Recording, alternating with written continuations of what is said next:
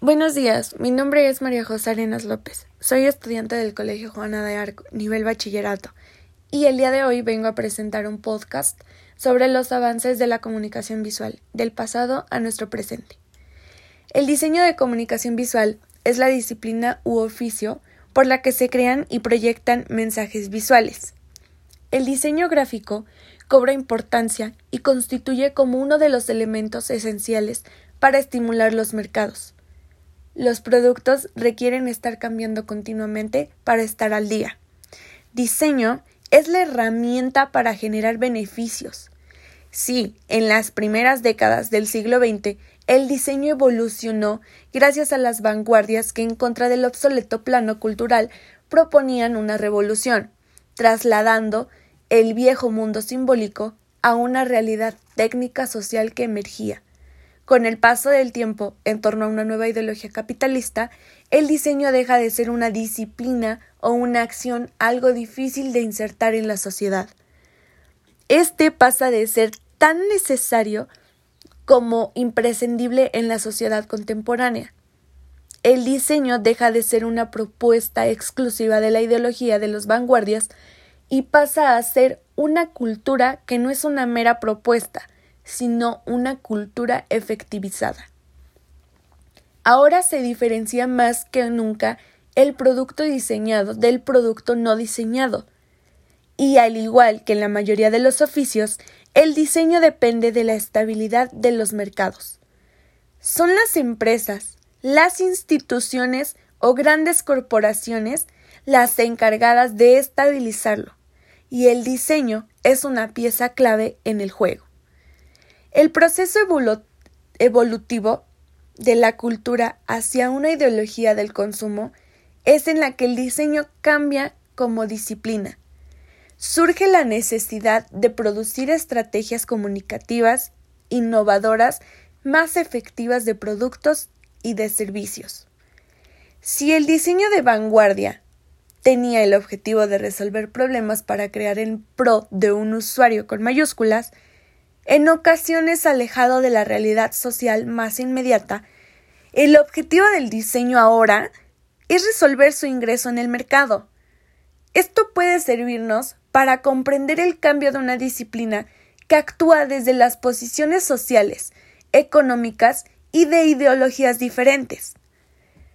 Los cambios producidos por las ideologías capitalistas han transformado las funciones de diseño y su producción. En esta sociedad el individuo que carece de capacidad individual para consumir no puede acceder al mercado, por lo tanto está fuera de la realidad social. Por ello, el diseño es demandado por macroorganizaciones que requieren de esta disciplina para emitir mensajes y crear el reclamo dirigido al consumidor final. Estas organizaciones emiten continuamente mensajes que son necesarios para la supervivencia de la identidad. Y aquí tiene un papel relevante del diseño, pues vela por la comunicación de los valores que ésta requiere transmitir a la sociedad.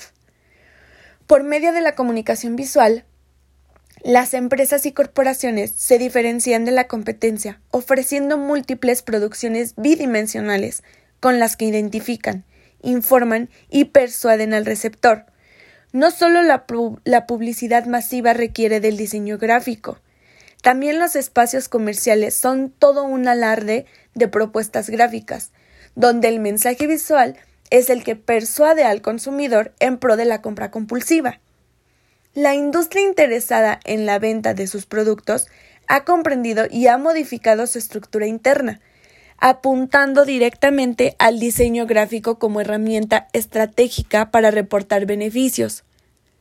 Hoy se considera el objeto o la imagen diseñada como un bien de inversión.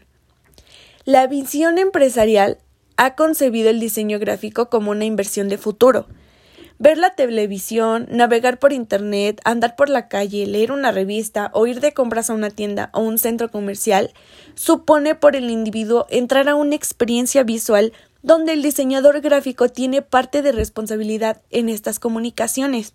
Y en ese sentido, la comunicación visual comercial tiene un profundo efecto a la hora de estimular y esto puede provocar reacciones en la sociedad difícilmente de calcular. No obstante, como lo que importa es la efectividad en clave de rentabilidad, las empresas o instituciones emplean cada vez más el diseño como recurso estratégico. Los medios de comunicación, la multiplicidad de imágenes son, entre otras, patologías del mundo que vivimos, del ritmo y requerimientos del mercado y de la necesidad del consumir imagen.